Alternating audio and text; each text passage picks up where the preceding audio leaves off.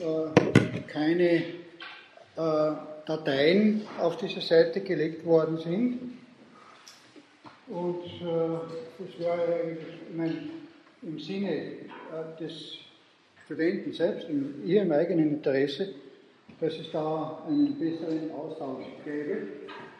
Vor allem auch, dass man dann mehrere Materialien zur Verfügung hat. Die erste Vorlesung fehlt überhaupt vorläufig zweite und die dritte Vorlesung, wenn ich richtig informiert bin, sind da. Und äh, also man kann ja auch mehrere Vorlesungen parallel hineinstellen. Es ist ja nicht notwendig, dass wenn man meint, eine ist schon da, dann braucht man nichts, sondern es können auch andere Studierende ihre Mitschrift hineinstellen. Und da habe ich natürlich das, die Frage, beziehungsweise das, äh, ich sehe das Problem, dass möglicherweise, wenn man das machen will, äh, dass man möglicherweise nicht weiß, wie man das zu machen hat. Diesbezüglich bitte ich also auch den Herrn Asenbaum zu fragen. Er hat auch seine E-Mail-Adresse genannt. Vielleicht kann er ein bisschen helfen, da aus diesem Gewirr von Informationen, auf die man da stößt, wie da etwas zu machen ist. Ich selbst könnte auch nicht, muss ich dazu sagen. Also, vielleicht können Sie selbst noch was dazu sagen. Ja, also ich denke, äh, wie gesagt, wir können da äh, bei dieser Adresse unsere äh, Mitschriften draufstellen, wer elektronisch mitschreibt ich werde das jedes Mal machen bis Mitte Mai. Das heißt, meine Mitschrift wird es auf jeden Fall geben, außer krankheitshalber oder aus sonst einem Grund, dass ich nicht da bin. Deswegen ist auch gut, wenn eure auch dazu kommen.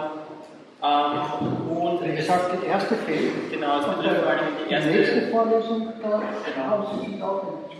Genau, nächstes Mal werde ich nicht da sein können und beim ersten Mal habe ich auch nicht elektronisch mitgeschrieben. Das heißt, wenn es da noch was gibt von euch, wäre das ganz super.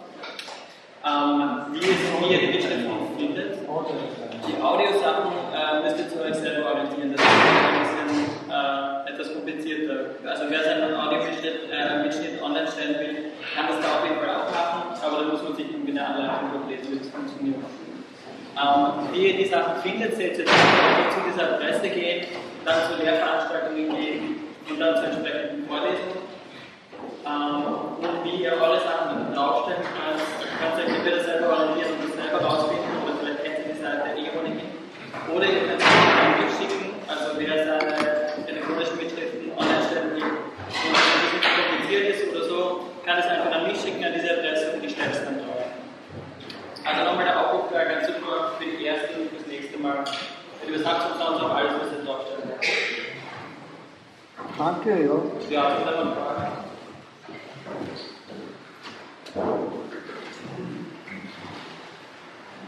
Es ist im Interesse aller Studierenden, denke ich.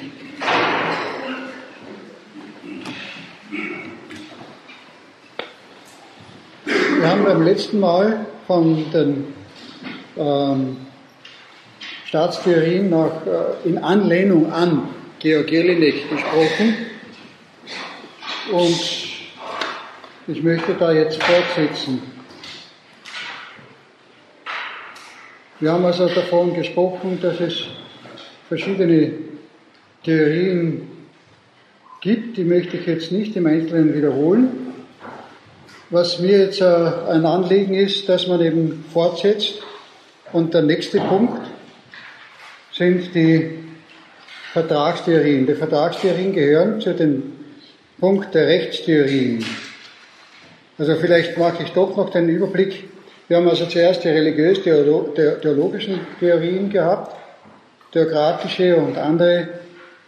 Dann die Machttheorie mit ihren Vertretern Kumplowitsch, Ratzenhofer, dann der Aspekt bei Marx und Engels. Und dann eben die Rechtstheorien, die patriarchalische, familiaristische Theorie, die äh, Matriarchat als Gegenmuster äh, und ja, es gibt also dann noch die patrimoniale Theorie, wenn man es ganz genau nehmen will, neben der patriarchalischen. Das heißt, dass es eben aus Patrimonium heißt, als Grund, als Grundeigentum ähm, durch, durch den Besitz von Grundeigentum und den Zusammenschluss kommt es zur Staatsbildung das sage ich also nur nebenbei, wir brauchen das nicht ausführlicher behandeln. Wichtig sind also jetzt dann eben die Vertragstheorien.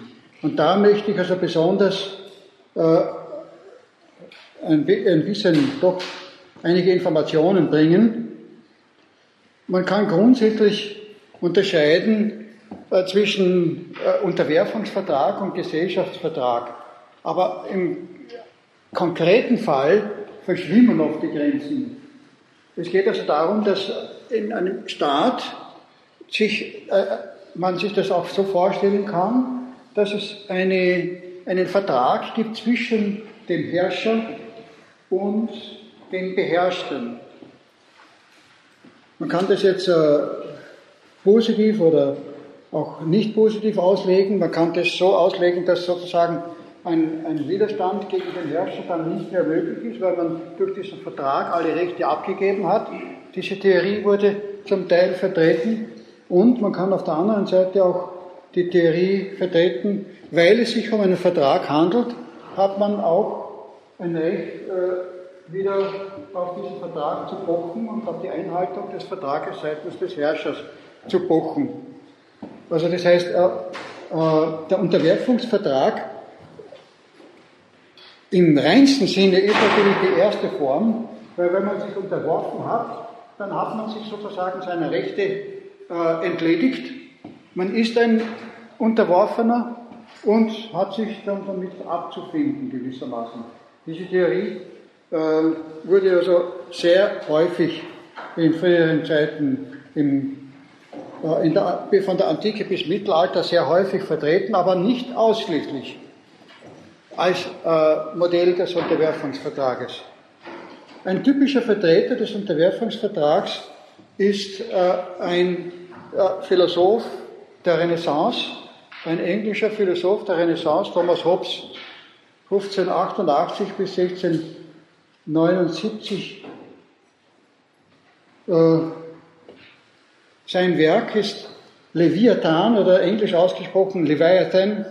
Leviathan ist eigentlich ein äh, Name, ein biblischer Name eines Meerungeheuers.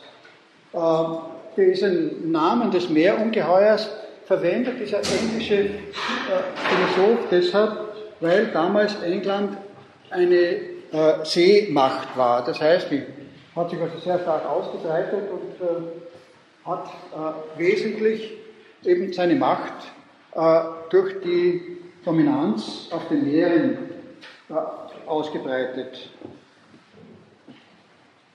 Und deshalb also diese ähm, Verwendung dieses Begriffes.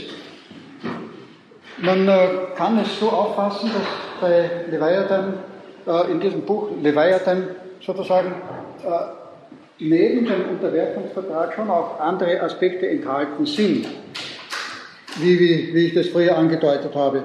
Wenn Sie das Buch in der Hand halten, sozusagen, und die, das Umschlagbild, ich habe es nicht selbst jetzt in der Hand, aber ich muss es Ihnen sozusagen äh, plastisch schildern. Äh, wenn Sie dieses Bild dort ansehen, so, das ist also häufig auch in modernen Ausgaben dann ähm, in einer vorderen Seite vorhanden. Da sieht man sozusagen einen König und der König hält also äh, die Insignien äh, des Staates und der Kirche in der Hand. Das ist also ein typischer Gedanke von Thomas Hobbes. Das ist eben auch dieser englische Gedanke, dass eben Staat und Kirche wesentlich zusammenarbeiten, zum Unterschied also von den Festlands äh, Theorien, wo diese Zusammenarbeit nicht in diesem starken Ausmaß gegeben war. Also es ist ja auch bis heute, die Queen ist gleichzeitig auch weltliches Oberhaupt der Kirche, der anglikanischen Kirche. Das ist äh, ein englisches Unikum innerhalb von Europa. Allerdings hat es auch nur eine formale Bedeutung. In Wirklichkeit ist das natürlich nicht so ähm, ausschlaggebend. Aber das war für äh, Thomas Hobbes wesentlich, dass eben womöglich diese beiden äh, Arten der Macht, die geistliche Macht und die weltliche Macht, äh, sozusagen konzentriert werden sollten. Sie sind nicht konzentriert, weil ja Kirche und Staat grundsätzlich, wie ich also auch in der letzten Vorlesung gesagt habe, in Europa ständig in einem gewissen äh, wieder Streit zueinander gelegen sind im gesamten Mittelalter, von dem, man kann sagen, eigentlich ist das ein Erbe, das bis in die heutige Zeit sich irgendwie fortsetzt. Aber eben ein Zusammenwirken, ein möglichst weites Zusammenwirken. Und dann haben sie also noch paradigmatisch sozusagen, eigentlich ist das ganze Programm des Buches in diesem Bild, wenn man es genau äh, versteht, äh, schon enthalten. Wenn Sie dieses Bild dann genau anschauen, dann sehen Sie, so wie das also heute auch manchmal der Fall ist, aus winzig kleinen Einzelbildern wird das große Bild gemacht. Und diese kleinen Einzelbilder sind die einzelnen Menschen.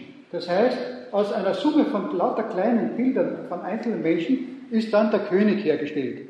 Der König ist das Volk sozusagen.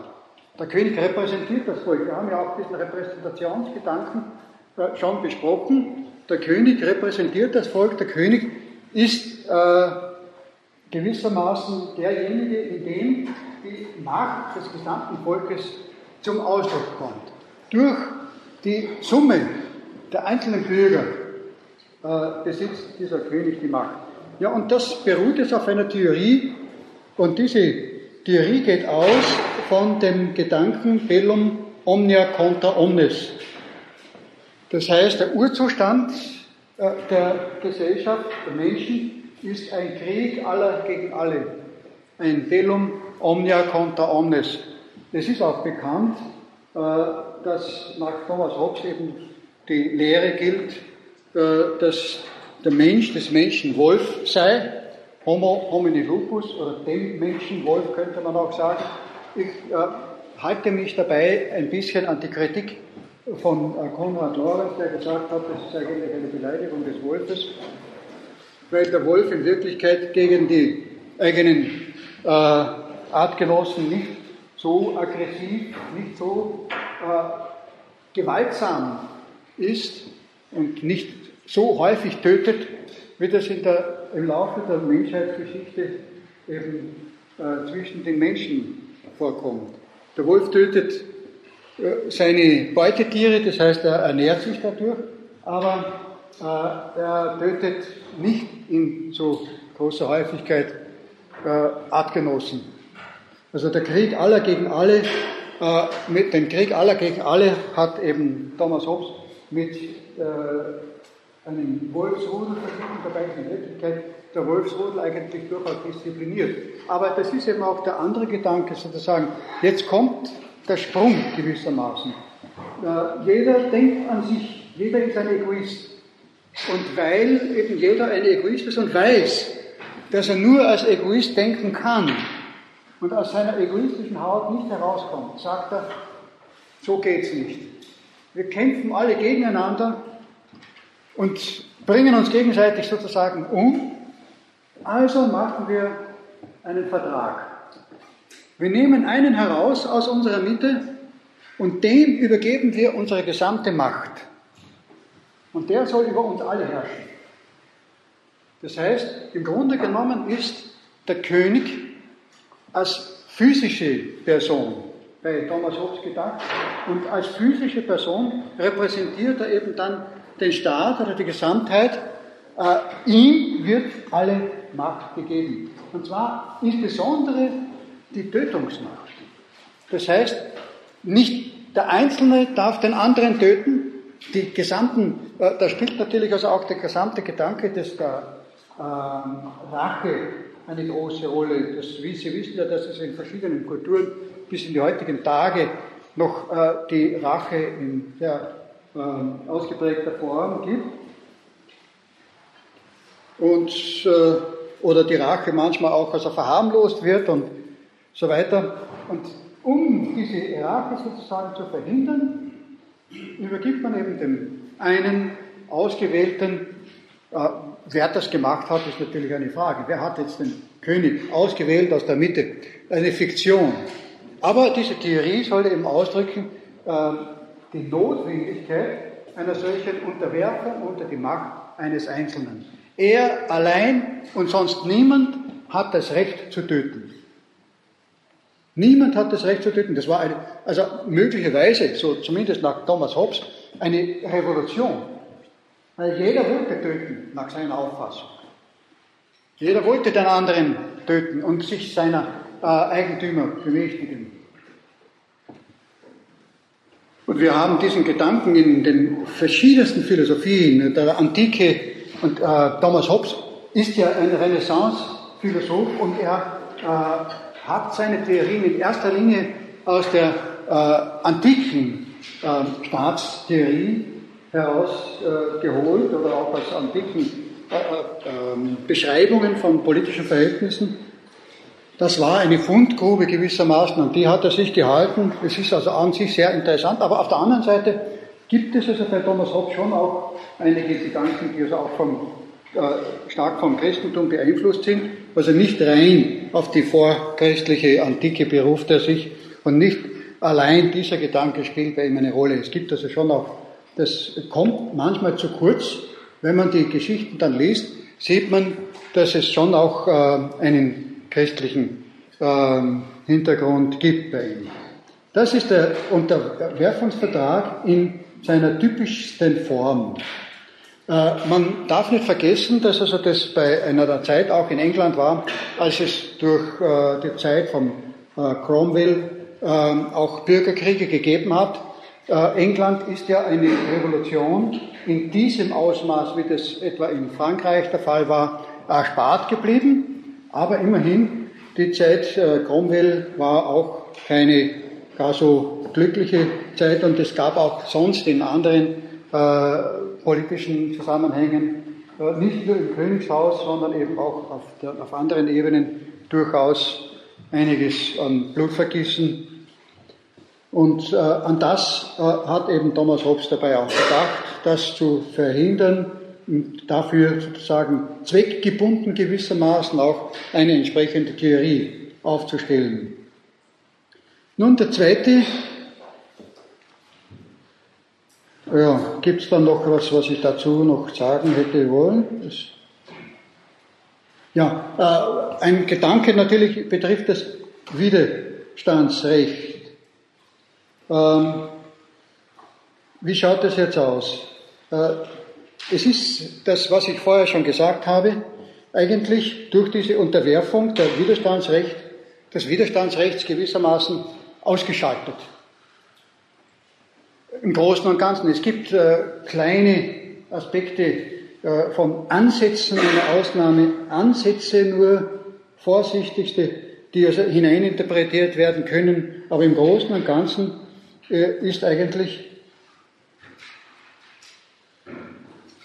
äh, ausgeschlossen, dass der Mensch äh, sich widersetzen könnte. Äh, das war also, wie ich auch sagte, ein in der damaligen Zeit sehr häufiger Gedanke. Der nächste Gedanke, die nächste Theorie eines Vertrags, das ist eigentlich so neben Thomas Hobbes ziemlich das bekannteste Modell, ist von Jean-Jacques Rousseau sein Kontrast sozial. Das ist jetzt auch wieder eine äh, interessante Angelegenheit. Äh, Jean-Jacques Rousseau gilt einerseits als der Ahnherr der Demokratie, weil er eben wirklich auf einem Vertrag, der also auch gewissermaßen verpflichtend ist und der also mit plebiszitären Elementen verbunden ist, aufbaut. Auf der anderen Seite gibt es aber auch bei Jean-Jacques Rousseau äh, einen, Zwang letztendlich. Und zwar ist es in folgender Weise zu verstehen. Der, äh, Im Kontrasozial kommt die, Kontrasozial heißt eigentlich Gesellschaftsvertrag, kommt äh, die Volonté générale zum Ausdruck und nicht die Volonté de tous. Das heißt, es kommt der Wille der allgemeine Wille zum Ausdruck und nicht der Wille aller. Der allgemeine Wille ist nicht identisch mit dem Willen aller. Der allgemeine Wille wird natürlich nicht von allen geteilt. Es heißt zwar allgemeiner Wille, aber es gibt Einzelne, die sich dem nicht anschließen, anschließen können, anschließen wollen. Nun, bei dieser Gruppe äh, ist äh, Rousseau durchaus autoritär. Das heißt, die Möglichkeit auszuwandern oder sich zu unterwerfen. Wenn keines von beiden gewünscht ist, dann wird er getötet. Also das heißt, es wird hier bei Rousseau auch eine totalitäre Note in diese Vertragstheorie, obwohl sie äh, von der Grundstruktur her die Demokratie fördern möchte, eingebaut und in einer Form eingebaut, dass es auch dazu gekommen ist, dass eben totalitäre Richtungen äh, hier angeknüpft haben. Ob sie vielleicht damit dann dem Rousseau Unrecht getan haben, weil sie das dann zu stark betont haben, dieses Recht, äh, auf Unterdrückung von äh, Einzelpersonen, die abweichende Meinungen haben, ob das, das übertrieben worden ist oder nicht, da gibt es eine Diskussion. Aber ich möchte es also grundsätzlich eben äh, in der Form bekannt geben.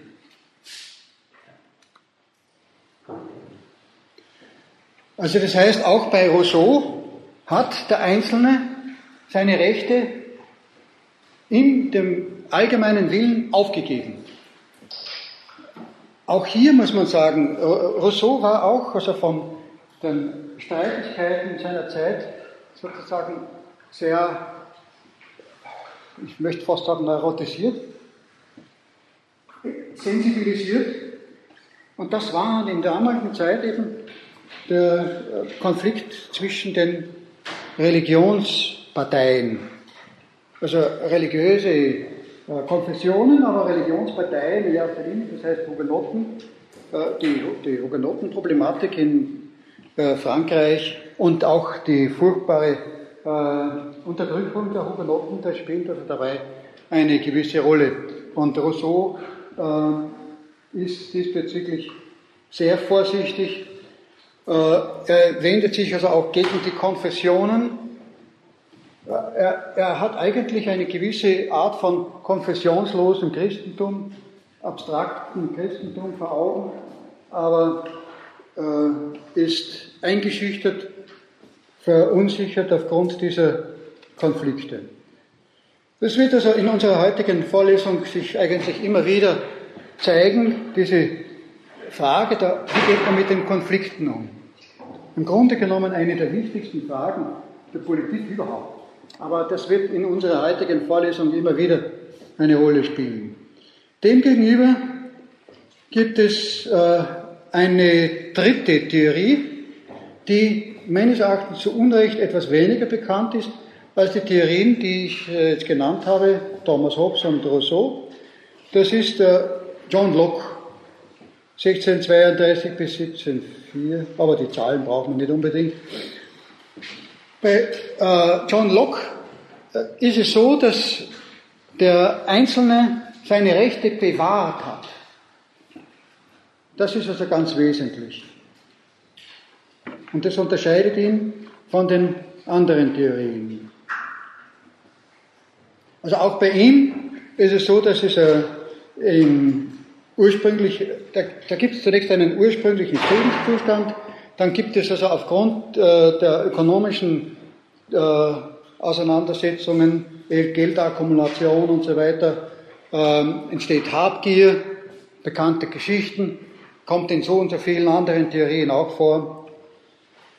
Und dadurch verliert also dieser natürliche Urzustand seinen friedlichen Charakter.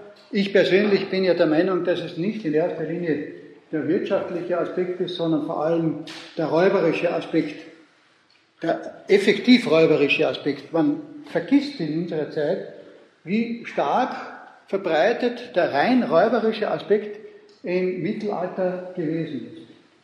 Ich denke da an ein paar solche Dinge, die, mir zum Nachdenken, die mich zum Nachdenken angeregt haben. Und zwar ähm, von Walter von der Vogelweide.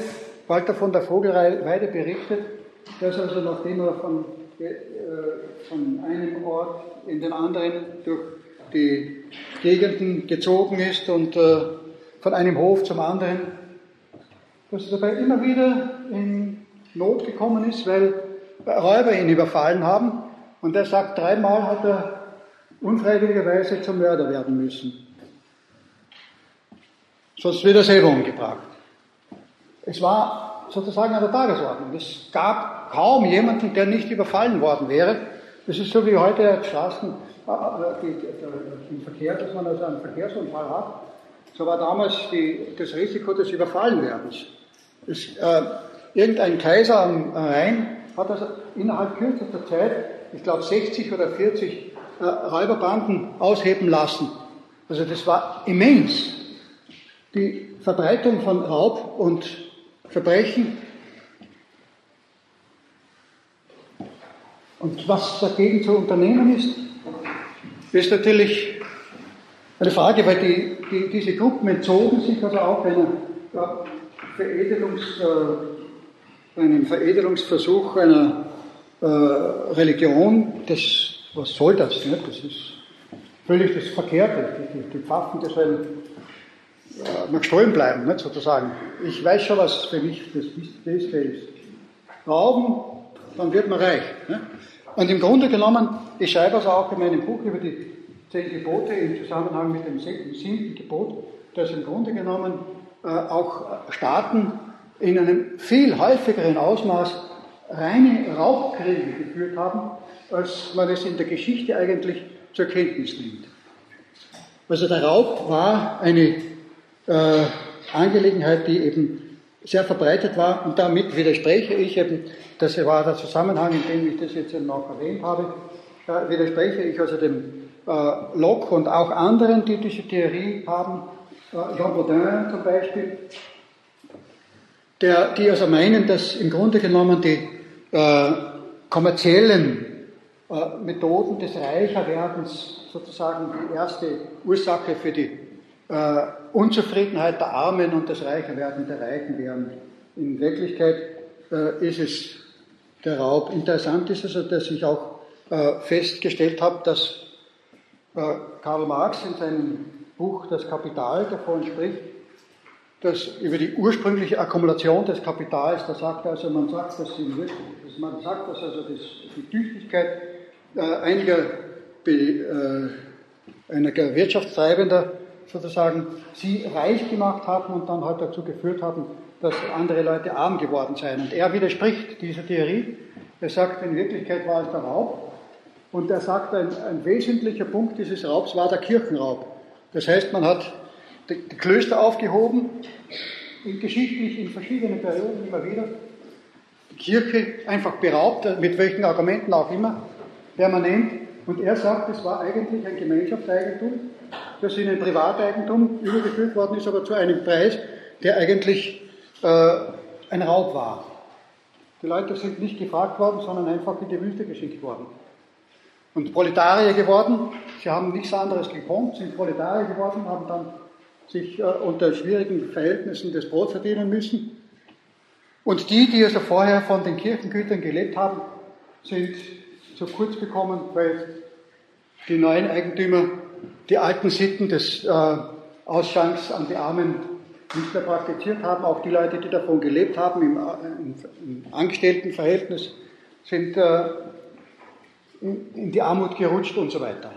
Also das heißt, äh, in dem Kapitel die ursprüngliche Akkumulation des Kapitals nachzulesen. Erster Band des Kapital, die Leute lesen es nur nicht, vor allem der, der, der äh, Stalin und der Lenin haben es wahrscheinlich nicht gelesen äh, oder nicht so gelesen, wie es wirklich drinnen steht.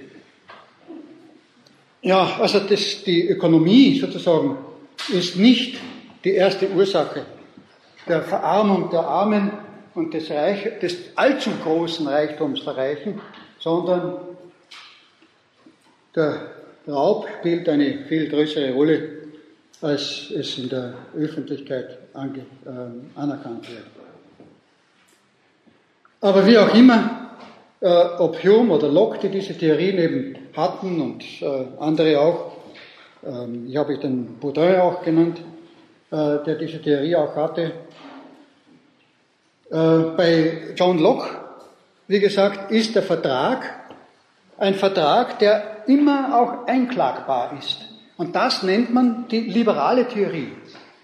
Die liberale Vertragstheorie, es ist ein Vertrag, zwischen Volk und Staat zur Bestimmung der Befugnisse und die Freiheit ist ständig einzufordern. Die kann jederzeit wieder angefordert werden, weil der Mensch seinen, seine Rechte nicht aufgibt. Die Grundrechte, die Menschenrechte, die bleiben auf seiner Seite.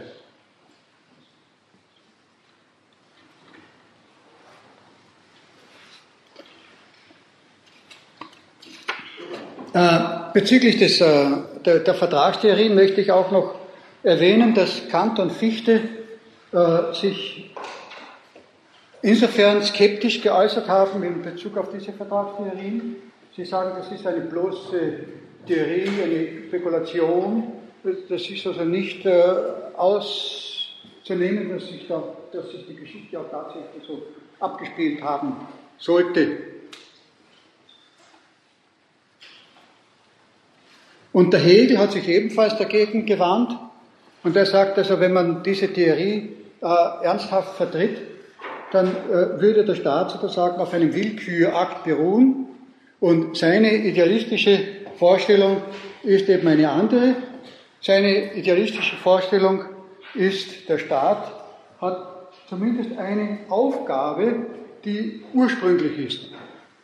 Äh, nach, ich komme also wieder zurück zu der Einteilung von äh, Jelinek. Jelinek hat eine vierte Gruppe, das nennt er die ethischen, die ethische Theorie. Und Hegel ist eigentlich der klassische Vertreter dieser ethischen Theorie der Entstehung eines Staates. Im Grunde genommen äh, ist, es, äh, ist der Staat sozusagen äh, eine, äh, er sagt wörtlich, der Staat ist die Wirklichkeit der sittlichen Idee. Der Staat ist nicht selbst eine Idee. Das ist also schon ein Punkt, der von Hegel immer wieder auch genannt wird. Der Staat ist nicht selbst die Idee. Die Idee ist eigentlich die Sittlichkeit. Und der Staat ist abgeleitet aus der Sittlichkeit. Weil die Sittlichkeit sein soll, weil der Mensch also auch ein Bedürfnis hat nach Sittlichkeit ein, ähm, und weil die Sittlichkeit die Ordnung herstellen kann, deshalb gibt es den Staat. Also das heißt, er leitet den Staat nicht aus einer fiktiven, äh, aus einem fiktiven Vertragsschluss ab, sondern er leitet den Staat aus einer Idee ab. Und diese Idee ist eben die Sittlichkeit. Übrigens äh, ist es interessant vielleicht auch, dass dieser fiktive Vertragsschluss äh, schon vor den drei genannten und noch einigen anderen Theoretikern bei, unter anderem bei Suarez, einem spanischen Spätscholastiker, auch äh, erwähnt wird und dort abgeleitet wird aus dem Bund des äh, jüdischen Volkes mit Gott. Das heißt, es ist ein, ein Bund und so ähnlich wie es da einen Bund gibt zwischen dem Volk und Gott, so sollte eben ein Bund zwischen dem Herrscher und dem Volk existieren äh, und es sollte so gedacht werden. Es gibt also auch andere spanische Spätscholastiker, aber das wollte ich in dem Zusammenhang noch, noch äh, dazu gesagt haben. Also die ethische Theorie sagt, der Mensch will das Gute, er hat das Recht darauf, dass, es, dass das Gute auch existiert, er hat auch das Recht darauf, geschützt zu werden von den Menschen, die nicht das Gute wollen. Das heißt, der Staat hat deshalb auch das Recht zu strafen. Das hethische Strafrecht äh, schließt, auch das, äh, schließt auch den Gedanken ein, dass der, derjenige, der ein Verbrechen begangen hat, das Recht darauf hat, wieder in die Gesellschaft zurückgeführt zu werden. Und er kann nicht in die Gesellschaft zurückgeführt werden, wenn er nicht bestraft wird. Das heißt, die Strafe ist sozusagen ein, ein Gutes, das dem Verbrecher getan wird, weil er dadurch wieder als äh, Normalbürger in der Gesellschaft eher, müsste man psychologisch dazu sagen, wieder aufgenommen werden kann. Aber diesen psychologischen Gedanken, der, der, der ist also von mir und nicht von Hegel wörtlich, ähm, dass, dass ich das, dieses eher dazu gesagt habe.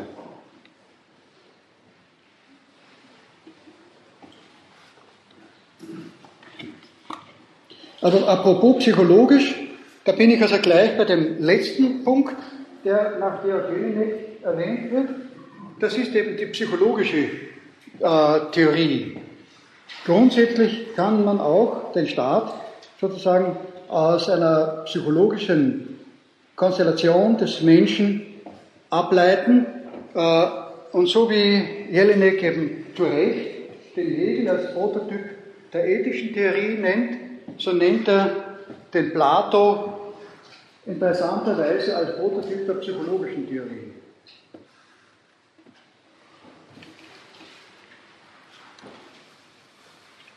Und zwar der Mensch hat sozusagen eine, eine Psyche, die nach Ordnung verlangt. Und äh, er braucht Ordnung und er braucht auch Unterordnung. Es ist interessant, dieses Bedürfnis, das also der Hegel auch, äh, nicht der, Entschuldigung, der, der, der Plato hier auch äh, ausdrückt, der Mensch hat ein Bedürfnis nach Unterordnung, der Mensch hat ein Bedürfnis nach, ja, Un Unterwerfung sogar, nach Herrschaft. Also der Mensch hat ein Bedürfnis danach, beherrscht zu werden. Es klingt fast absurd für den modernen Menschen, der also nach der Freiheit strebt. Also wenn hier äh, Plato das zum Ausdruck bringt. Man darf auch nicht vergessen, dass also in der Zeit, äh, als Plato gewirkt hat, äh, es doch noch sehr starke Stammeszusammenhänge von den Familien gegeben hat, wo also diese Unterordnung auch gegeben war und die war auch in der griechischen Rechtsordnung ausdrücklich erwähnt. Also die Herrschaft im Sinne des Archons von dem ja dann auch das Wort Anarchon, Monarchon äh, und so weiter kommt.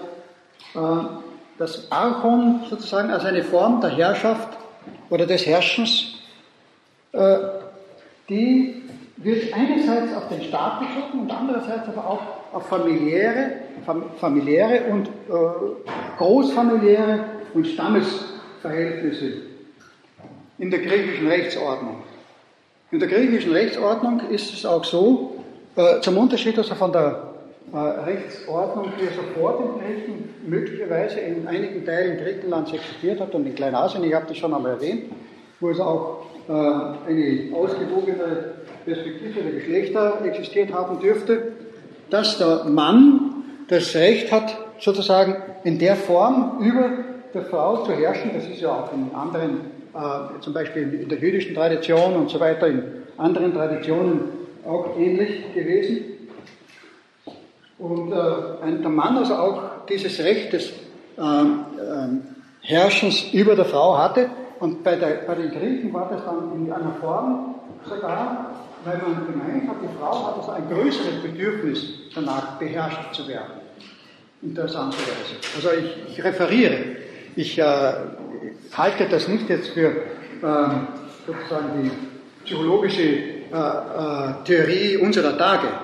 Das darf man jetzt natürlich nicht verwechseln. Das ist jetzt sozusagen geschichtliche Perspektive äh, aus der Zeit von Plato.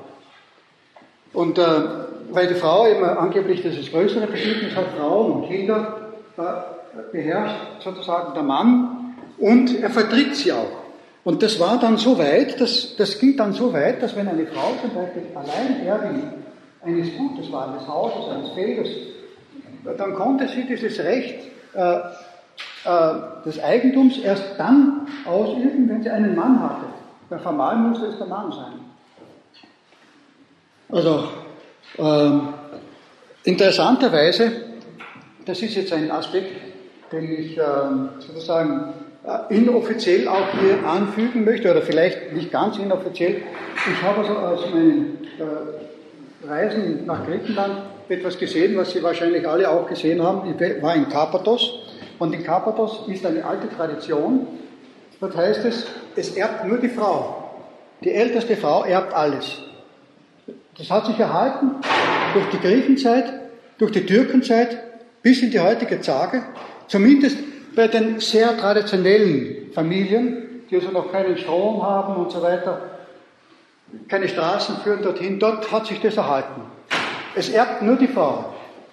Die älteste Frau erbt alles und dort ist es umgekehrt sozusagen. Und das ist interessant, dass das sozusagen im selben Griechenland der Fall ist. Ich sage das nur auch unter dem Aspekt, dass alte Rechtsordnungen nicht in der Weise zu verstehen sind, wie das vielleicht in unserer Zeit ist, dass das dann tatsächlich flächendeckend auch tatsächlich so eingehalten worden sei. Alte Rechtsordnungen, die haben dem Papier nach oder dem Anspruch nach oft gegolten und in Wirklichkeit war es zum Teil eben auch anders. Das war der Grund, warum ich also diese Geschichte dann mit äh, der Insel Karpathos und insbesondere mit der alten Stadt Olympos, so wie Olymp, Olympos, diese alte Stadt auf dem Berg, die also eben schwer zugänglich ist, äh, äh, erwähnt habe.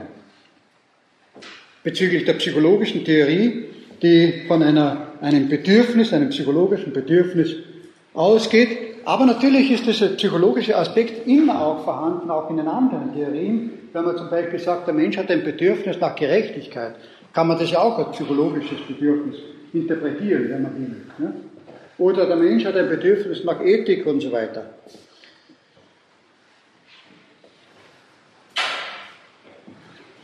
Und dieses Bedürfnis nach Gerechtigkeit ist eben etwas, was auch äh, letztendlich dann zur Entwicklung der Demokratie äh, beigetragen hat. Also wir sind damit sozusagen bei diesem Kapitel äh, zum Ende gekommen und äh, ich möchte als nächstes nun den Begriff die Politik besprechen. Politik kommt, das Wort Politik kommt wie man sich vorstellen kann, aus der griechischen Sprache, von Polis. Polis heißt die Stadt. Und woher kommt sprachgeschichtlich das Wort Polis im Griechischen selbst? Das Wort kommt aus der äh, Befestigung mit einer Mauer. Und daher äh, ist eben die, die umfestigte noch mit einer Mauer umgebene, wehrfähige Stadt sozusagen, die Polis. Polis ist gleichzeitig eben damals äh, verstanden worden als Staat, aber mit, einigen, äh, mit einiger Vorsicht sozusagen. Es war das alte Verhältnis so, dass es sozusagen eine Stadt gegeben hat und eine Umgebung und diese Umgebung hat immer auch zur Stadt mitgezählt, die äh, auch das, das Ackerland war, also wo die Bürger dann versorgt worden sind. In der Stadt waren die Bürger, die reichen Bürger, die also eher gehobene Berufe hatten und am Land war die äh, Agrar, agrarische Bevölkerung, die also die Aufgabe hatte, äh, die städtische Bevölkerung zu versorgen einerseits und andererseits das Recht hatte, von der städtischen Bevölkerung beschützt zu werden. Aber natürlich dann auch das, äh, eine Pflicht hatte, eben an diesem Schutz auch selbst sich zu beteiligen durch äh, einen Wehrdienst. Die, jede Polis steht unter dem Schutz einer Gottheit. Das ist also in der griechischen Philosophie oder in der griechischen äh, sozialen Wirklichkeit von wichtiger Bedeutung. Jeder hat seine eigenen. Also bekanntlich ist die Schutzgöttin Athens die Athene. Ne? Und nachdem äh, die Athener sich als besonders kluges Volk auch verstanden haben, äh, hat sich dann die Göttin Athene auch zur Göttin der Weisheit äh, gemausert, könnte man sagen. Aber im Grunde ist diese äh, Stadt Gottheit und ursprünglich waren es häufiger, recht häufig auch Frauen, also weibliche Gottheiten. In der, in der kleinasischen, kleinasiatischen Situation war es so, dass die dortigen Völker noch häufiger Frauengottheiten hatten als die griechischen Gottheiten. Ähm, also jedenfalls, äh, jede Stadt hatte ihre Gottheit, die verbürgt sozusagen die Sicherheit und den Bestand. Das war auch deshalb so, dass wenn Solon sozusagen äh, seine Gesetzesreform in Athen gemacht hat, dann hat er gleichzeitig auch den großen Tempel, die Akropolis gemacht, damit eben die Schutzgötter auch tatsächlich äh, motiviert sind, die Stadt zu beschützen. Man war damals auch der Meinung, dass die Gottheiten nicht unbedingt von vornherein äh, so äh, freundlich den Menschen gesinnt sind. Es gab ja so so viele Geschichten, wo die Götter äh, auch den Menschen Böses angetan haben, aber sie können durch Opfer umgestimmt werden, positiv gestimmt werden und eben äh, ein Vertrag hergestellt werden, auch zum Schutz der Bevölkerung. Also das heißt, es ist nicht nur ein jüdischer Gedanke, der Schutz, äh, sondern auch ein Gedanke der griechischen Religion gewesen, aber äh, mit dem Unterschied eben, dass, äh, dass auch die Ambivalenz, ethische Ambivalenz der Gottheiten der Griechen ein Konstitutivum gewesen ist. Die ethische Ambivalenz. Die, die Götter sind genauso ethisch äh, hinterfragbar, ihre Handlungen sind genauso ethisch hinterfragbar wie die Handlungen der Menschen. Das war die griechische Vorstellung. Also nicht so einfach, äh, wie man das in unserer Zeit heute sich vorstellt, dass die Götter also, äh, auch das Ethische per se und in höchster Form ausdrücken würden. Sie kennen ja die Geschichten, also der Untreue des äh, Zeus gegenüber der Hera, das ist permanent dahingegangen ist und die Hera hat sich nicht mehr zu helfen gewusst, jetzt hat er schon wieder eine und da hat er schon wieder eine. Also laufend ist das so dahingegangen und dann gibt es Racheakte unter den Göttern und äh, Schutzbündnisse und Rachemaßnahmen, äh, Bestrafungsmaßnahmen, weil der Zeus war ja immerhin trotzdem der Oberste, der hat dann, wenn man ihm widersprochen hat, dann halt reinfahren können. Also das ist die die, das Verhältnis von Polis und Gottheit. Aber jetzt ist das die Frage, wie ist das Verhältnis zwischen Bürger und Stadt in der griechischen ähm, Polis? Ich habe gesagt, dass die Polis den Namen hat von der Ummauerung. Aber in Wirklichkeit hat in der griechischen Literatur immer der Bürger den Vorrang gegenüber der Stadt als ähm, als geografischer Topos sozusagen. Topos heißt Ort. Ne? Äh, der Mensch steht im Zentrum und nicht das Gebäude. Wir sind die Stadt, sagt der Athener. Wir sind die Stadt, wir die Bürger, wir sind die Stadt. Das war so ein häufige, eine häufige Redewendung, die es auch in der Literatur äh, eine Rolle spielt. Und diese, diese Bürger sind dann eben auch die, die die Politik machen. Nun aber noch einige andere Aspekte zu dem Wort äh, Polis, zum sprachgeschichtlichen. Wahrscheinlich war diese Ummauerung ursprünglich aus Holz, bevor Mauern möglicherweise, aber jedenfalls ist es so, dass das indogermanische Wort Pfahl mit dem Wort Polis sprachlich verwandt ist. Die Pfahlbauten, die Pfähle zur Umgebung äh, eines Gutes, einer Stadt oder was auch immer. Mag aber auch sein, dass das sozusagen auch geografisch und äh, nach den unterschiedlichen Witterungsbedingungen sich unterschieden hat. Aber grundsätzlich jedenfalls äh, die Palisade, die Abwehr, das hat also auch einen Zusammenhang mit dem Wort Polis. Äh, in der späteren Form, also jetzt äh, sozusagen, wohin wirkt das Wort Polis? Es wirkt also auf die Politik, aber es wirkt auch auf das Wort Polizei. Die Polizei, Polis auf Englisch, leitet sich von der Polis im Griechischen ab. Und äh, die Polizeiwissenschaft war eigentlich der Beginn mittelalterlicher Wissenschaft über den Staat. Die Polizeiwissenschaft. Und in, in dieser Polizeiwissenschaft zum Beispiel war auch die äh, Frage der Versorgung der Armen subsumiert.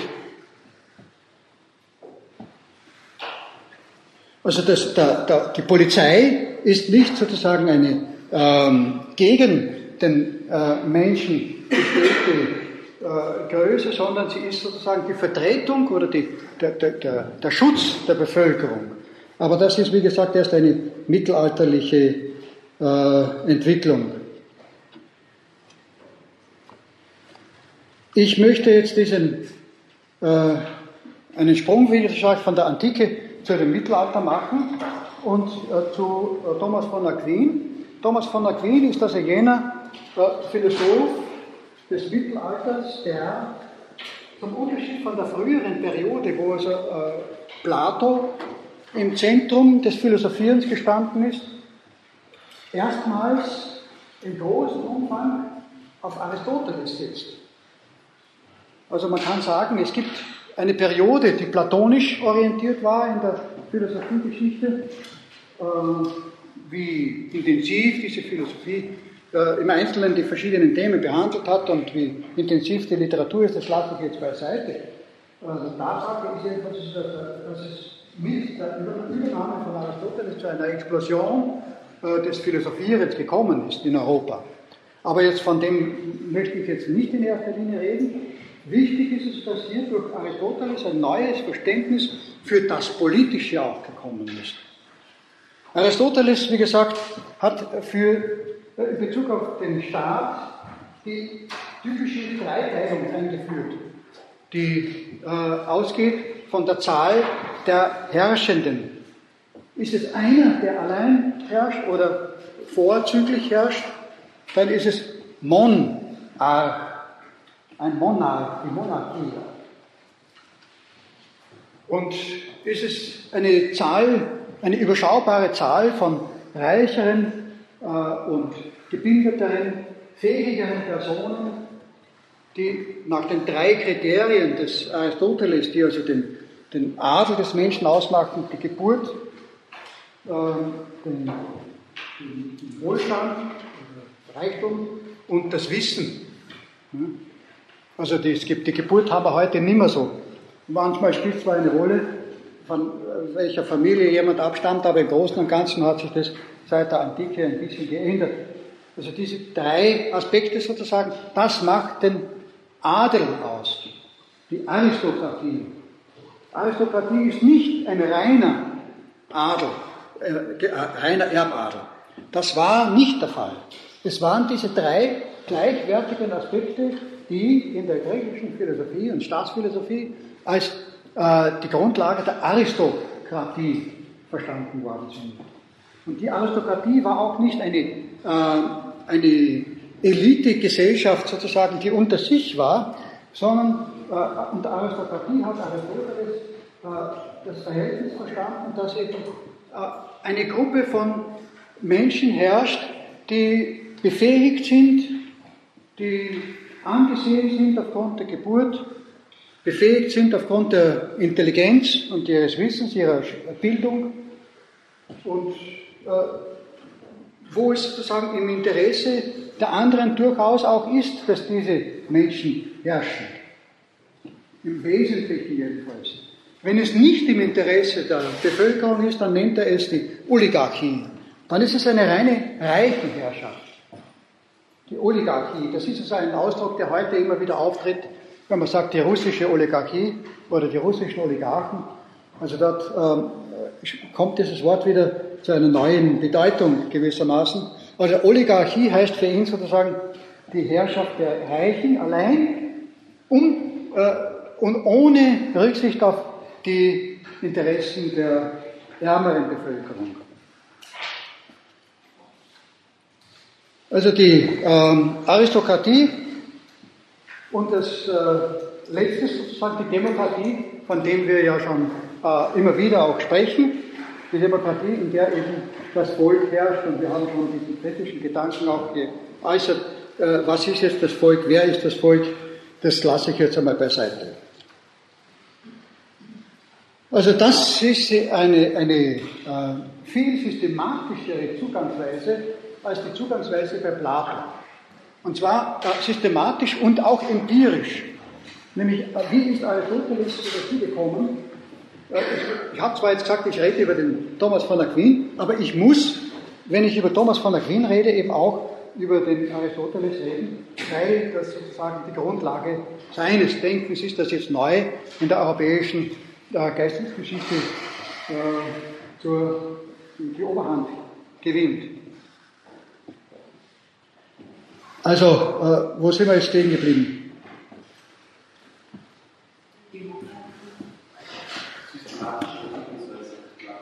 Bitte? Das ist eine systematischere Zugangsweise. Ja, die systematischere Zugangsweise.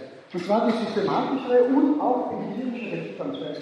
Der Aristoteles ist in der Form vorgegangen, dass er die Verfassungen der verschiedenen damaligen griechischen Stadtstaaten empirisch gesammelt hat und dann, wie hat ein, auch ein Empiriker unserer Zeit das machen würde, nach einem Kriterium gesucht hat, wie kann man das sozusagen klassifizieren? Also in verschiedene Klassen einteilen, nach welchen Kriterien? Also ein Kriterium ist eben die Zahl der Herrschenden. Jetzt sagt er, die haben so viele, die haben so viele, die haben einen, die haben alle.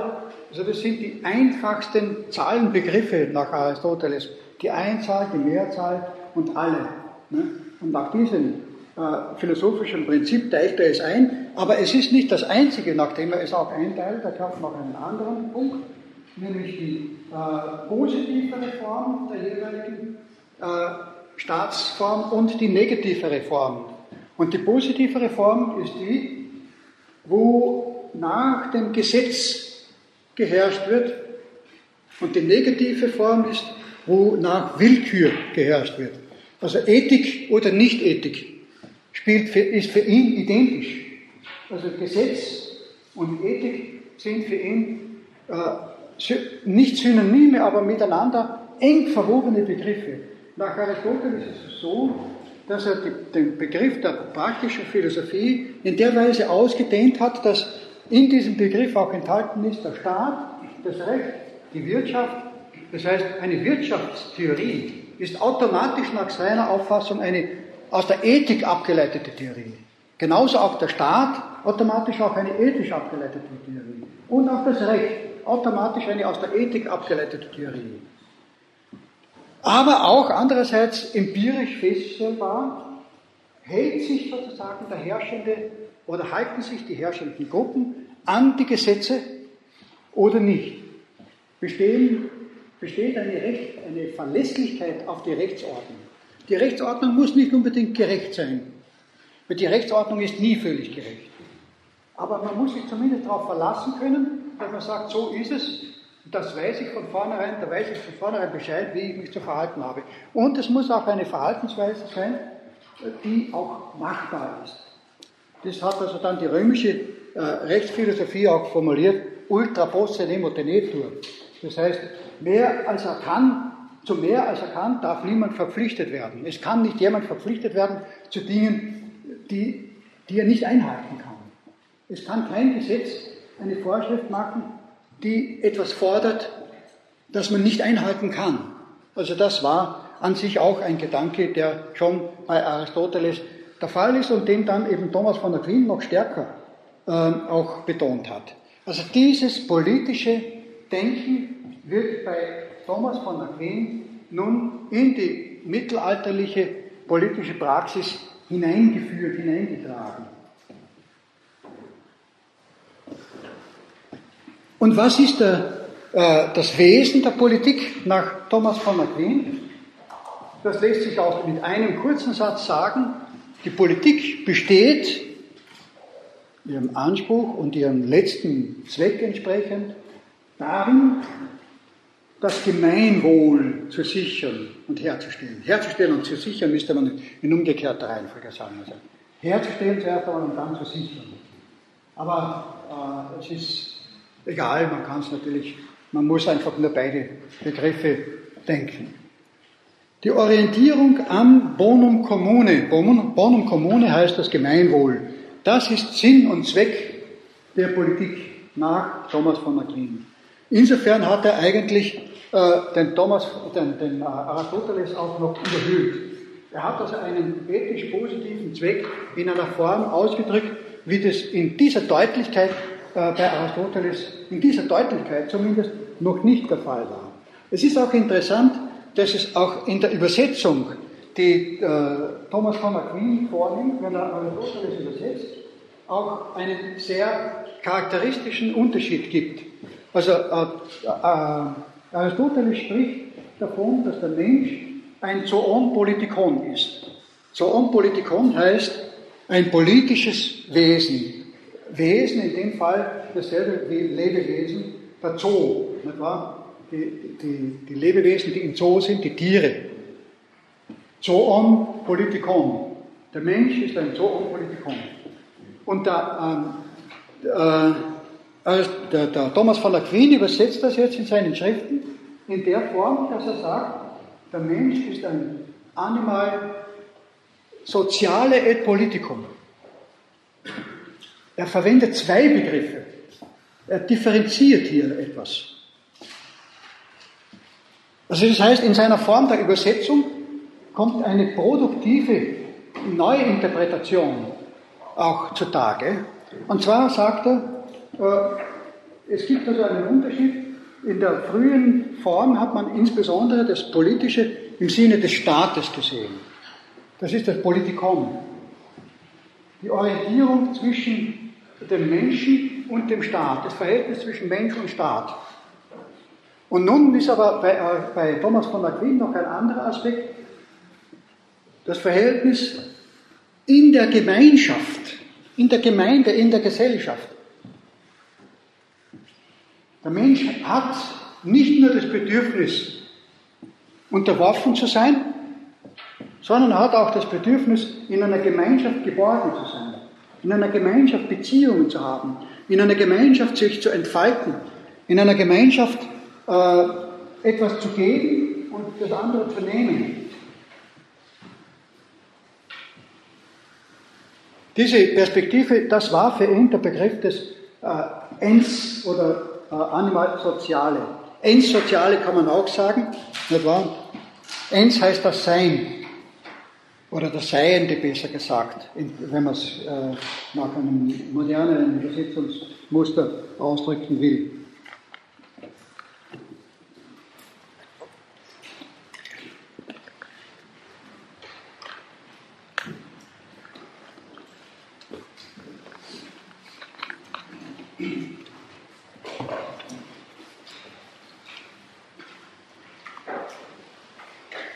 Es gab neben dieser Auffassung des Politischen immer auch eine andere, äh, durchaus auch berechtigte, aber davon inhaltlich stark abweichende Interpretation dessen, was ist das Politische. Denken Sie an den, aus dem Mittelalter, insbesondere aus der Zeit der Landsknechtkriege, des 30-jährigen Kriegs und so weiter, da hat es den Spruch gegeben, politisch Lied ein Garstig-Lied. Woher kommt das? Politisch Lied, ein Garstig-Lied. Das stimmt also mit dem Gedanken des Thomas von Aquin nicht überein. Weil da müsste es ja heißen, ja, das ist ja was Gutes, wenn es um das Gemeinwohl geht. Warum geht es da? Da ist also eine andere Begriff, äh, Begriffsbestimmung gegeben, und zwar die Feindschaft. Die, äh, die Differenz der Auffassungen, die unversöhnlichen Gegensätze und die Parteiungen, die einander gegenüberstehen und in der Geschichte sehr häufig das Mittel des Bürgerkriegs genommen haben. Also die Geschichte Europas war häufig auch, ich meine, es wird wahrscheinlich ähm, auch außerhalb Europas, wir, wir haben das auch in unserer Geschichte die griechisch-römische Geschichte immer wieder äh, mit einbezogen, aber die orientalische Geschichte spielt da wahrscheinlich, die uns, uns weniger bekannt ist, spielt da wahrscheinlich keine Ausnahme. Also Fraktionskämpfe, Faktionskämpfe sagt man da. Die Faktionen, die einander bekämpfen. Sie haben unterschiedliche, unversöhnliche Interpretationen. Sie haben eine Anhängerschaft, die verschworen diese einen Gruppe anhängt und alles zu geben bereit ist für diese eine Gruppe und die andere Gruppe als den Feind ansieht, der zu bekämpfen ist. Sie kämpfen um die Vorherrschaft im Staat und es geht in der Geschichte immer wieder in die Richtung eines Bürgerkriegs. Das war bekanntlich in der römischen Geschichte bei Caesar und äh, ich nenne nur zwei berühmte Beispiele. Bei Augustus also das sind die beiden, die also dem Caesar Augustus sozusagen in der, äh, im späteren ähm, mittelalterlichen Denken auch den Namen gegeben haben. Caesar Augustus heißt also der Kaiser von Österreich auch. Nicht? Jeder Kaiser hat sich Caesar Augustus genannt. Aber beide haben sich eigentlich in einem Bürgerkrieg durchgesetzt. Der Caesar hat den, hat den Rubikon bekanntlich überschritten. Was heißt das? Er hat eine Grenze überschritten eine Grenze zu einem äh, Machtbereich des Gegners. Er hat dadurch sozusagen seinen Mut bewiesen, dass er diese Grenze überschritten hat und dann sozusagen zum Sieg geeilt ist. Also das hat natürlich insbesondere den Napoleon sehr stark beeinflusst und in der napoleonischen Sprache hat also dieser Begriff, den Rubikon überschreiten, einen so äh, heroischen Charakter bekommen. Also einfach eine Grenze zu ignorieren, über die Grenze hinaus in den Bereich des Feindes vorzustoßen und siegreich zu kämpfen und dann eben zu herrschen. Die Fraktionen versuchen sozusagen die Herrschaft für sich äh, zu bekommen. Nun ist aber die Frage, wenn jetzt diese Fraktionen existieren, wie kommt es dann dazu, dass es trotzdem äh, friedliche Perioden innerhalb des Staates gibt, wenn die ständig miteinander kämpfen wollen? Das ist das Problem sozusagen der Politik in der Geschichte, das Hauptproblem der Politik in der Geschichte gewesen. Wie können diese Kämpfe sozusagen äh, minimiert werden? Jean Baudin sagt, die römischen Imperatoren hatten vor allem einen, eine Methode, um äh, die zerstörerischen inneren Kämpfe abzuwenden, indem sie nach außen gekämpft haben. Es gibt auch heute noch genug solche Beispiele von Fällen in allen Kontinenten, in allen Kulturbereichen. Das ist nicht auf Rom allein konzentriert. Und Baudin meint auch, das ist ein psychologisches Gesetz. Wenn, weil eben der Mensch, ich nehme es zur Kenntnis, das ist tatsächlich, ich habe auch gesagt, der Mensch ist oft so, wie man ihn sich nicht vorstellt. Der Mensch ist nicht menschlich im Sinn des Humanismus, sondern in der psychologischen Grundstruktur, weil der Mensch eben so auf Freund-Feind-Verhältnisse immer wieder positiv anspricht und dadurch sich einschüchtern lässt, begeistern lässt, äh, einfangen lässt. Deshalb ist es eben äh, häufig so, dass eben die, äh, diese Verhältnisse so unausrottbar zu sein scheinen. Ein Denker hat das also in besonderer Schärfe auch äh, ausgedrückt, dieses Freund-Feind-Verhältnis als Charakteristikum der Politik. Das ist Karl Schmidt. Karl Schmidt war einer derer, die sozusagen äh, Adolf Hitler ein bisschen vorbereitet haben. Er war kein Anhänger von Adolf Hitler. Ich habe ihn schon einmal erwähnt. Er war ein Staatsdenker, ein Staatsrechtler, ein Staatsdenker. Aber mit seiner, mit seiner Perspektive hat er sozusagen auch einige Grundlagen geliefert. Obwohl, wie gesagt, grundsätzlich dieses Freund-Feind-Verhältnis etwas ist, was man damit nicht aus der Welt schaffen kann, weil man sagt, na gut, das ist sozusagen eine Vorbereitung von Hitler gewesen. Tatsache ist es ja, dass in der Politik und auch in der demokratischen Politik Spannungen und Konflikte einfach existieren. Aber wie geht man mit den Konflikten um? Und das ist jetzt sozusagen der wesentliche, der springende Punkt dessen, was die Demokratie ausmacht. Wie geht man mit diesen Konflikten um? Dann möchte ich noch einmal also auf diesen Jean Baudin zu sprechen kommen.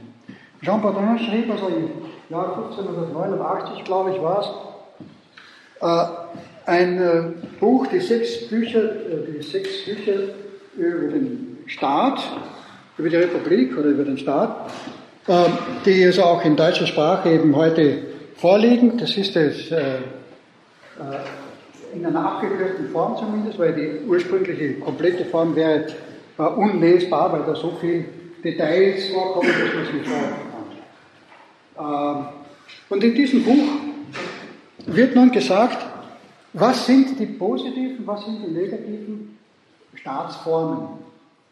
Und er sagt, es gibt viele gute Argumente für die Demokratie. Aber die Demokratie taugt nicht. Obwohl es viele gute Argumente gibt und obwohl die Theoretiker, die damals schon existiert haben, diese die Demokratie für äh, die schönere, die edlere, die bessere Staatsform angesehen haben, äh, schöne Gedanken äußern. Aber sie taugt nicht. Und zwar eines der wichtigsten Argumente ist für ihn gewesen, wenn in einer Demokratie es zu einer Fraktionsbildung kommt, dann unterliegt die Demokratie noch viel leichter in einem Bürgerkrieg und wird zerstört, als es bei einem autoritär herrschenden Monarchen der Fall ist.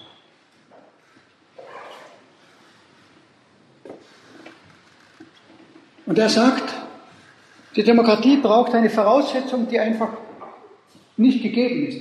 Wir reden, wie gesagt, vom Ende des 16. Jahrhunderts.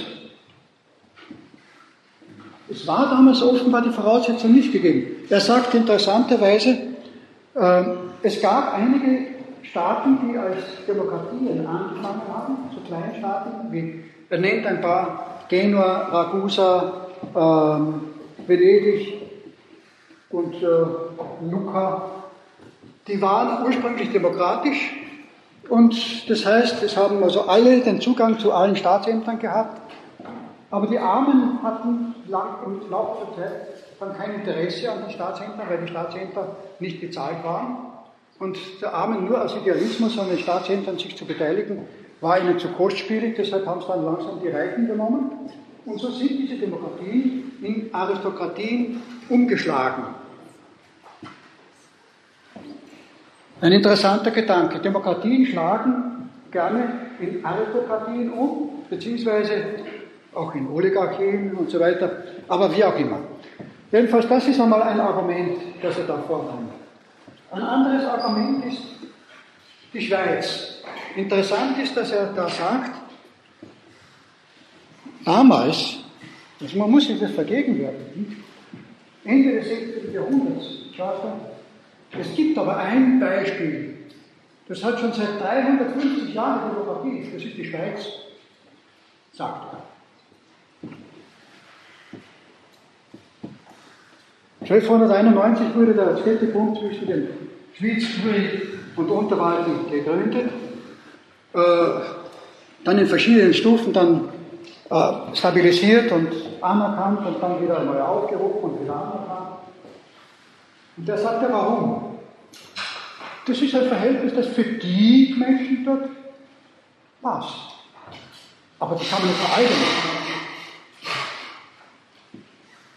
Die haben einen anderen, was, was auch immer, einen anderen Umgang mit den Konflikten, inneren und äußeren Konflikten. Gegen, alles, gegen außen kämpfen sie, um ihre Rechte zu verteidigen, wenn es notwendig ist. Aber sie kämpfen nicht im Sinne des Angriffs. Sie verhalten sich immer neutral theoretisch, ob es praktisch auch wirklich so der Fall war, das über die Jahrhunderte, das möchte ich jetzt einmal beiseite lassen. Und äh, sie sind aber auch dann teilweise unter Napoleon ähm, ist die Schweiz ja aufgehoben worden. Und, aber jedenfalls, äh, das hat der Baudin natürlich noch nicht geahnt, aber jedenfalls sagt er, dort funktioniert es, aber das ist kein Argument, dass es auch allgemein funktioniert. Das ist ein anderer Menschenschlag. Die sind irgendwie, ja, was sind sie denn eigentlich? Das ist für uns wichtig. Sie haben einen anderen Umgang mit Konflikten. Das ist das Wesentliche. Der Umgang mit Konflikten ist nicht der des Dreinschlagens.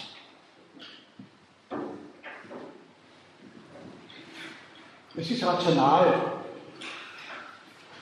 Es ist irgendein Grundkonsens, der sie miteinander verbindet. Die Demokratie benötigt einen Grundkonsens der Humanität.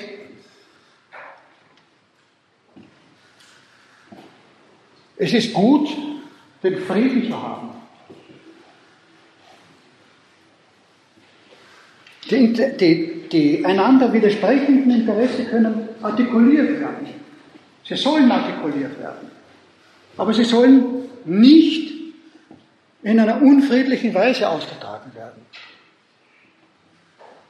Es soll nicht die eine Gruppe die andere Gruppe einfach dann umbringen oder einsperren. Theoretisch, das war natürlich in, den, in der Schweiz auch nicht immer so leicht. Äh, die Schweiz wurde gegründet in der Zeit vor der Reformation, die Zeit der äh, religiösen Parteiungen hat natürlich auch in der Schweiz seinen Niederschlag gefunden und eine Bewährungsprobe äh, sozusagen verursacht. Aber letztendlich sind sie darüber, über diese Hürde hinweggekommen.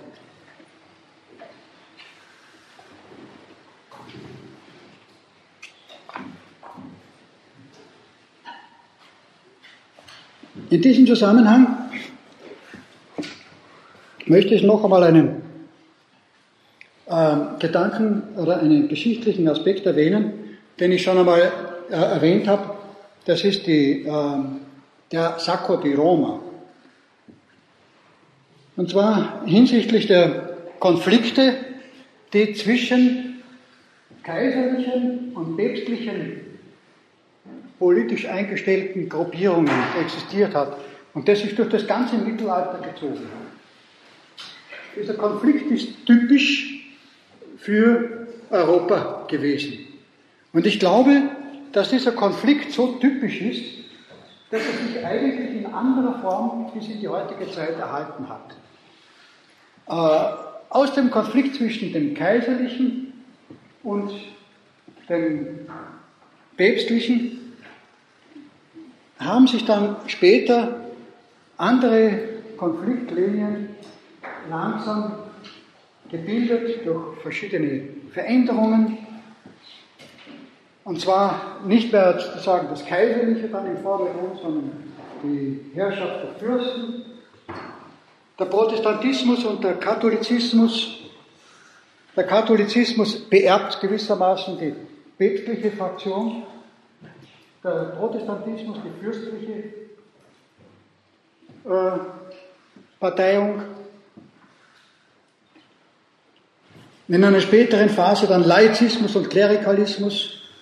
Der Laizismus beerbt gewissermaßen die frühere kaiserliche und der Klerikalismus die frühere ähm, päpstliche Position, sozusagen schwarz und rot oder Rot und Schwarz, ein Grundkonflikt sozusagen, der eben für die europäische Entwicklung der Gesellschaft und Politik eine durchaus wichtige und schwierige, aber letztendlich auch befruchtende Rolle gespielt hat.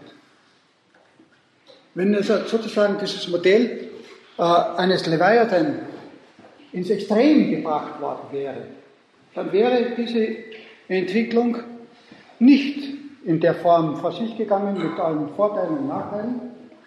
Aber es war eben so. Das ist das europäische, das geschichtliche europäische. Und interessant ist also, wie gesagt, in dem Zusammenhang die Identifikation von Politik und Partei.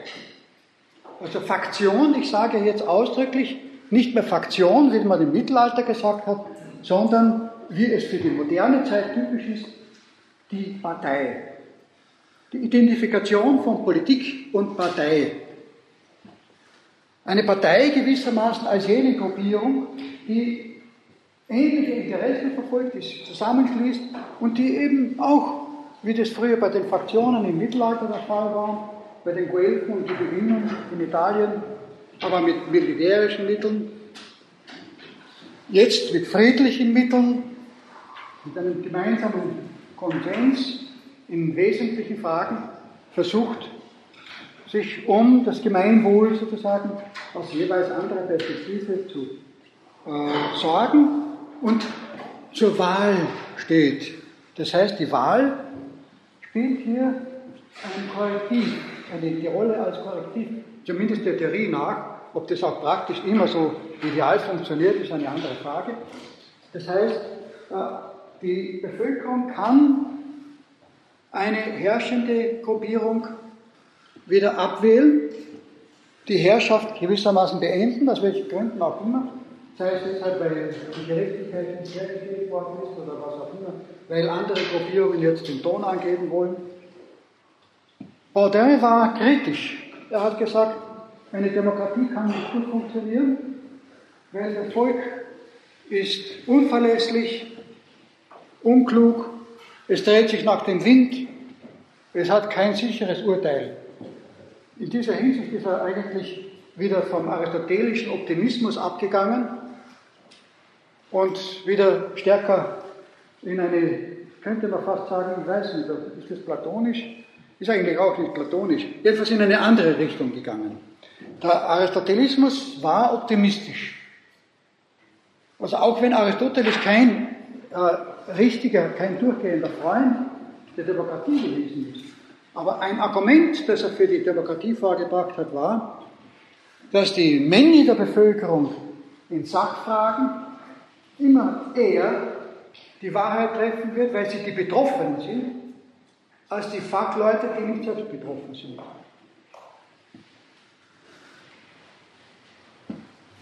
Und der Baudin geht in die andere Richtung. Er sagt, was brauchen wir? Wir brauchen die Ruhe im Staat. Nur dann, wenn der Staat streng regiert wird von einem Monarchen, dann kann sich die Wirtschaft entfalten, dann herrscht Friede im Land und dann fühlt sich der Mensch in seinem Bereich frei. Interessant ist also auch die Nachwirkung dieses Gedankens auf Hegel. Hegel ist eigentlich ein Denker, der sehr stark in die Richtung des Demokratischen geht. Gemeinde, in der Gemeinde herrscht der Geist Gottes.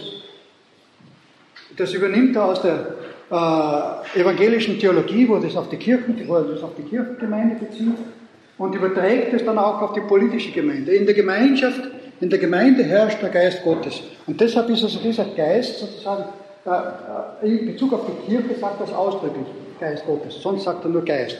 Ne? Also ist dieser Geist eben äh, etwas Wichtiges für ihn, aber er schließt natürlich nicht aus, dass es auch Konflikte geben kann. Und er meint, wie kann man diesen Konflikten, ich referiere in jedem Fall auch wieder nur, ohne das also auch für positiv zu halten, was ich jetzt gleich sagen werde, äh, wie kann man nun verhindern, dass in Konflikten der Staat auseinanderfällt, indem ein leiblicher einzelner Repräsentant existiert, weil ein leiblicher, physischer, einzelner Repräsentant kann in sich nicht gespalten sein. Er muss in sich geschlossen sein. Und dieses in sich geschlossen sein des Monarchen gewissermaßen garantiert, dass auch die Gemeinschaft dann eine ähnliche Form äh, der Versöhnlichkeit und Geschlossenheit eher annimmt, als wenn es nicht der Fall wäre. Bitte?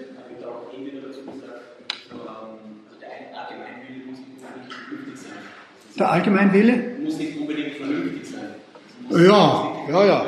Na, der Allgemeinwille nicht. Nein? Der Allgemeinwille kann häufig eben in die Richtung der Willkür gehen. Das ist also ein alter Gedanke, der ja äh, von den früheren Denkern auch so äh, vertreten worden ist. Das ist schon richtig. Also die, äh, aber das muss nicht unbedingt vernünftig sein, aber interessant ist, dass er ein Gedanke, Hegel sagt, die Vernunft findest du auf der Landstraße.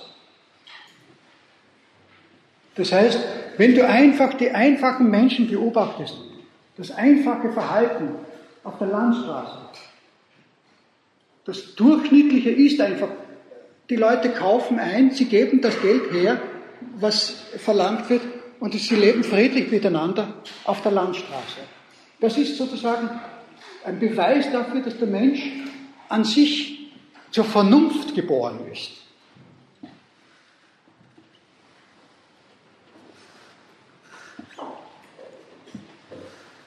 Auch wenn die Einzelnen oft sich äh, in die Irre führen lassen und so weiter.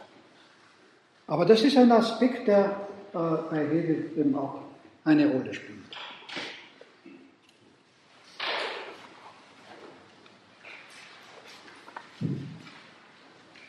Ja, und diese äh, Kämpfe, diese Fraktionen, diese Parteiungen waren jetzt auch, weil sie faktisch da waren und weil die Menschen ein Bedürfnis hatten, trotzdem miteinander in Frieden zu leben, waren auch der entsprechende Auslöser dafür, dass man nach Möglichkeiten gesucht hat, einen Ausgleich innerstaatlich zu finden. Das heißt, die Entwicklung des Staates war wesentlich bedingt durch den Versuch, die innerstaatlichen Parteikämpfe zu entschärfen.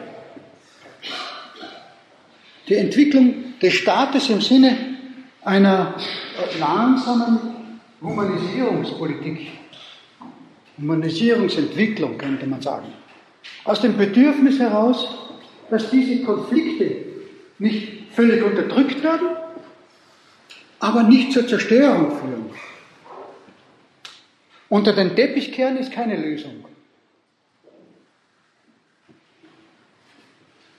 Aber sich diesen Konflikten sozusagen in der Form auszuliefern, dass es dann zum äh, Eklat kommt und zum Bürgerkrieg, das ist noch viel weniger die Lösung. Oder sagen wir genauso wenig die Lösung.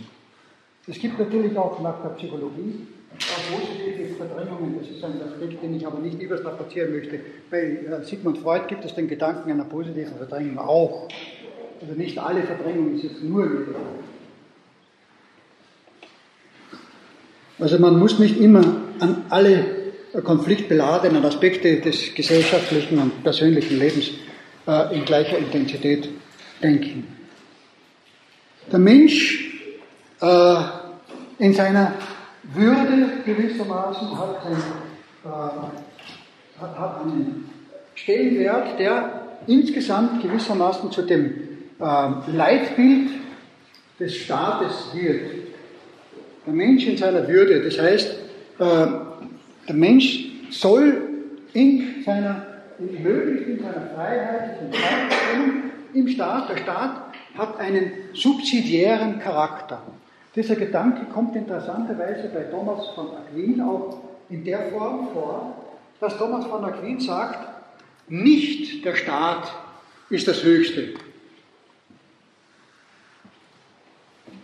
Nicht nach dem Motto sozusagen, der Einzelne ist nichts, die Gemeinschaft ist alles, wie das manchmal formuliert wird. Thomas von Aquin sagt, der Staat unterscheidet sich philosophisch vom Einzelmenschen in der Hinsicht, dass der Staat eine relationale Realität ist, das heißt eine Beziehungsrealität. Er ist eine Beziehung eine relationale Realität ist, während der Mensch das einzelne Subjekt, die Summe der Subjekte, die äh, substanzielle Realität des Staates darstellt. Substanzielle Realität des Staates. Und deshalb kommt er auch zu dem Bild, dass im Grunde genommen die vollkommenste Form des Gemeinschaftslebens in der Stadt samt ihrem Umfeld gegeben ist, ähnlich wie das ja eben auch in der griechischen Philosophie der Fall war. Und da sieht man ja auch sozusagen, dass eben äh, Thomas von Aquin dieses Griechische äh, eben versucht äh, zu verstehen und neu zu durchdenken, in einer neuen Gesellschaft den Menschen bekannt zu machen.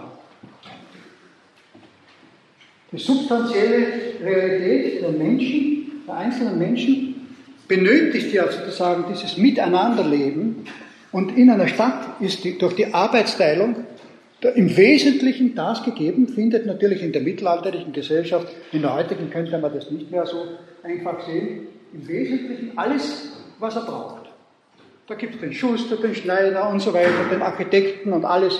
Also in der Stadt kommt alles sozusagen, kommt, werden alle Bedürfnisse, die man auch als Einzelner, kleiner oder großer, hat irgendwie abgedeckt. Jeder bringt das Seine bei, jeder gibt, was er hat und nimmt, was er braucht. Die Freundschaft, die man schon in der griechischen Philosophie als eine Grundlage der Stadt angesehen hat, spielt da eine Rolle, ein Miteinander, eine Solidarität untereinander. Die Menschen sind untereinander solidarisch freundschaftlich, in einem Verhältnis des Gebens und Nehmens, im, idealtypischen Sinn natürlich. Ob das jetzt im Einzelfall auch tatsächlich stimmt oder nicht, ob der Einzelne äh, vielleicht doch irgendwo betrogen worden ist und so weiter. Aber natürlich habe ich also auch ausgeklammert dabei und habe auch der Thomas ausgeklammert, das Verbrecherunwesen, von dem ich also vorher auch gesagt, gesprochen habe, das ist das Idealtypische. Neben dem ist auch das Gegenbild gegeben hat in der Realität. Und es gab natürlich auch so und so viele Übergänge. Leute, die eigentlich der Form nach in die Stadt gehört haben, aber dem Geist nach äh, dem Verbrecher nahegestanden sind. Es gab sicherlich auch, weil der Mensch ist ja nicht nur in diesen zwei Extremformen vorhanden, sondern in den Übergangsformen. Also Solidarität, die Person und der Staat hat eine, wie man das in der heutigen Thomas von Interpretation formuliert, eine äh, subsidiäre Bedeutung. Das heißt, er liefert die Hilfe, damit das Ganze funktioniert. Er unterstützt es, wo notwendig ist, unterstützt er es. Der Staat ist natürlich notwendig, weil er eine friedliche Atmosphäre erst herstellen kann, in der die Stadt gedeihen kann.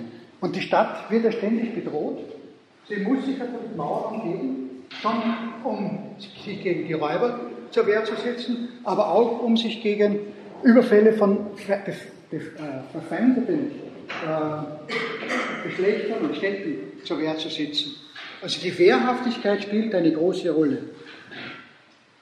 Die Wehrhaftigkeit einerseits und die, äh, gesellschaftliche, friedliche Miteinander, freundschaftliche Miteinander innerhalb der Stadt, aber auch unter Einfluss der äh, ländlichen Umgebung, die für die Ernährung wichtig ist und die also mit der Stadt in einer Symbiose lebt.